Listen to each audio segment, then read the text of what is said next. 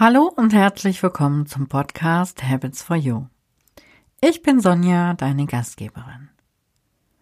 Heute bin ich ein bisschen aufgeregt. Das ist meine erste Solo-Folge in diesem Podcast. Natürlich wollte ich dir mein Thema anhand von Stichworten völlig aus dem Kopf und spontan erzählen, aber ich muss mir eingestehen, so weit bin ich noch nicht. Heute halte ich mich also nochmal sehr an meinen Notizen fest. Ich hoffe, du hast Nachsicht mit mir. Also, Jetzt geht's los. Hallo und herzlich willkommen zum Podcast Habits for You. Hier geht es um dich, deine guten Gewohnheiten und die Gewohnheiten, die du in deinem Leben noch etablieren möchtest. Mein Name ist Sonja und ich möchte dich dabei unterstützen, weil ich aus eigener Erfahrung weiß, wie viel Positives die richtigen Gewohnheiten in dein Leben bringen können. Lass dich auch in dieser Folge wieder für dein Leben und deine Gewohnheiten inspirieren. Viel Spaß! Mein Thema ist heute, wie die Gewohnheiten in schwierigen Zeiten helfen. Genau zu der Frage erreichen mich immer wieder Mails. Und daher habe ich mich entschieden, eine ganz kurze Folge zum Thema zu machen. Zuerst möchte ich mit dir kurz darüber sprechen, was eine Gewohnheit eigentlich genau ist. Eine Gewohnheit ist eine automatische Verhaltensweise, die du regelmäßig ausübst, ohne dass du darüber nachdenken musst. In der Regel entwickeln sich Gewohnheiten, nachdem du einmal bewusst eine Entscheidung getroffen hast. Diese wiederholst du nun stetig, sozusagen ohne sie erneut zu hinterfragen. Ein Automatismus praktisch. Unsere Gewohnheiten übernehmen 30 bis 50 Prozent der täglichen Entscheidungen für uns. Während diese routinierten Handlungen im Autopilotmodus ablaufen, hast du Zeit, deinen Tag zu planen und wichtige Entscheidungen zu treffen. Eine ganz typische Gewohnheit ist zum Beispiel das Autofahren. Erinnerst du dich an deine erste Fahrstunde? Als erstes muss der eine Fuß auf das Pedal, der andere Fuß auf das Pedal, dann durchtreten, den Gang rein, das Pedal kommen lassen, den Fuß langsam heben, dann der Blick über die Schulter, in den Spiegel, ein bisschen Gas geben, nochmal gucken, blinken, dann langsam losfahren.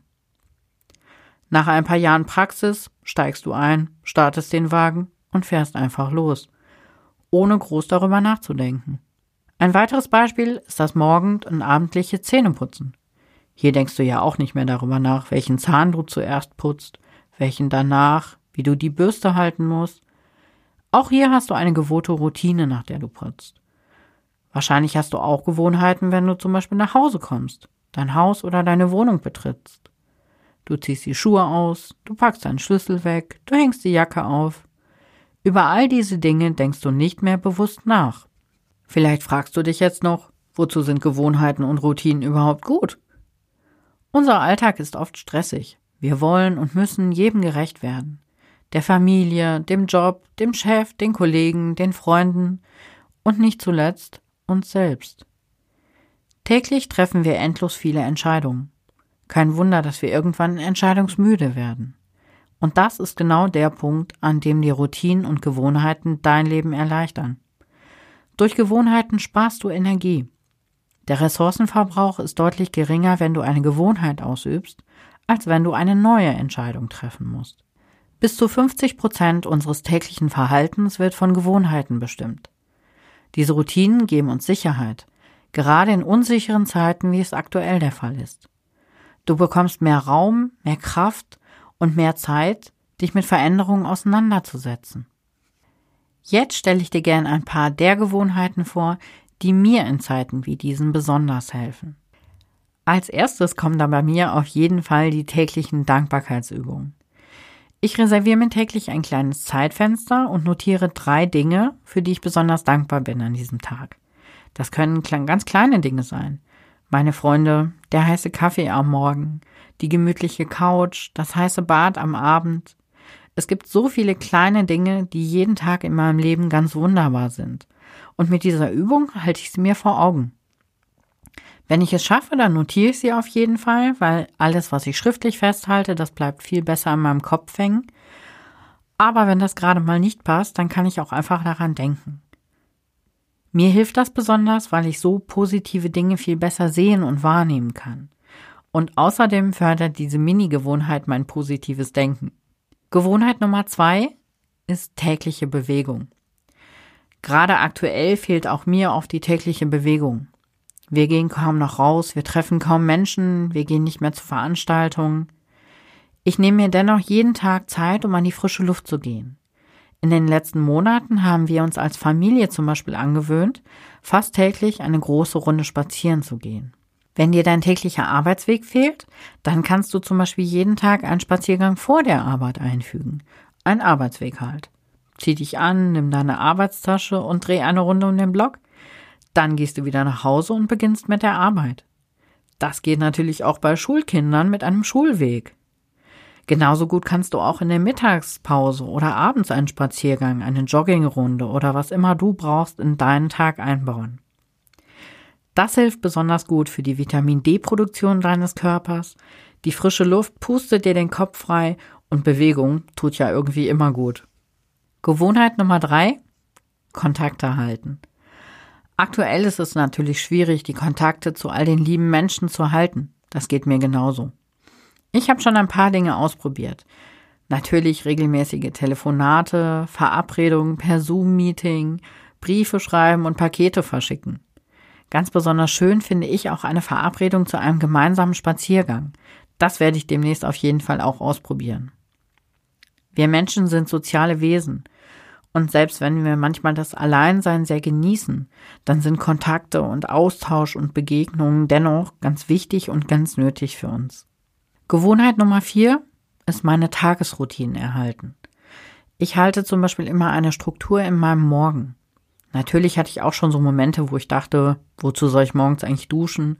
Wozu soll ich mich anziehen? Wenn ich mich im Schlafanzug an dem Laptop sitze, wer merkt das? Aber meine Morgenroutinen helfen mir unglaublich. Ich mache sie nicht für andere, sondern wirklich für mich. Sie geben meinem Morgen Struktur. Und diese Struktur wiederum gibt mir Sicherheit, Orientierungsfähigkeit und emotionale Stabilität. Überleg jetzt einmal, welche neue Gewohnheit kann dir aktuell helfen? Denk darüber nach, wovon hast du aktuell nicht genug in deinem Leben? Wovon brauchst du mehr? Wovon willst du mehr? Was kann eine neue Routine in dein Leben bringen? Eine Routine sollte dich grundsätzlich immer in Schritten zu einem Ziel bringen. Daher sind die Fragen ganz spannend, wenn du eine neue Gewohnheit in dein Leben bringen willst. Sorge auch dafür, dass eine neue Routine erstens einfach ist. Sie sollte simpel sein, nicht zu kompliziert. Sonst fängst du entweder gar nicht erst an oder du bleibst nicht dran. Zweitens darf sie auch für dich attraktiv sein. Du darfst ganz groß träumen. Was bringt es dir? Wie fühlt es sich an, wenn du dran bleibst? Wenn die Routine eine wirkliche Gewohnheit geworden ist. Sie darf befriedigend für dich sein. Du sollst dich dabei und danach gut fühlen. Und vergiss auch nicht, diese Routine darf dir auch Spaß machen. Und drittens, ganz besonders wichtig, achte darauf, dass es deine Routine ist. Wenn du googelst, wirst du tausende Routinen finden, die tausende Menschen weiterbringen, aber vielleicht sind es nicht deine Routinen. Also behalte es immer im Auge. Besonders in einem fixen Zeitfenster wie einer Morgen- oder Abendroutine lässt sich das gut umsetzen. Ich habe für mich zum Beispiel festgestellt, wie gut mir meine Morgenroutine tut wie viele Dinge, die mir Freude bereiten, die mich gut in meinen Tag starten lassen, ich in dieser Zeit ausüben kann. Wenn du dabei Unterstützung benötigst, dann schau dir gerne meinen Online-Kurs My Mindful Morning an. In diesem Kurs erarbeitest du dir in elf Wochen deine persönliche perfekte Morgenroutine mit Elementen, die dir Spaß machen und die dich weiterbringen.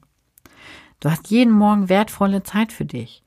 Du startest organisiert mit einem Plan in deinen Tag. Du bist gelassener, voller innerer Ruhe und blickst mit Nachsicht auf dich und dein Umfeld. Du bewegst dich mehr, du machst mehr Dinge, die dir Freude bereiten. Für mehr Infos verlinke ich dir den Kurs in den Show Notes. Schau da gerne rein. Wir hören uns in der nächsten Woche wieder.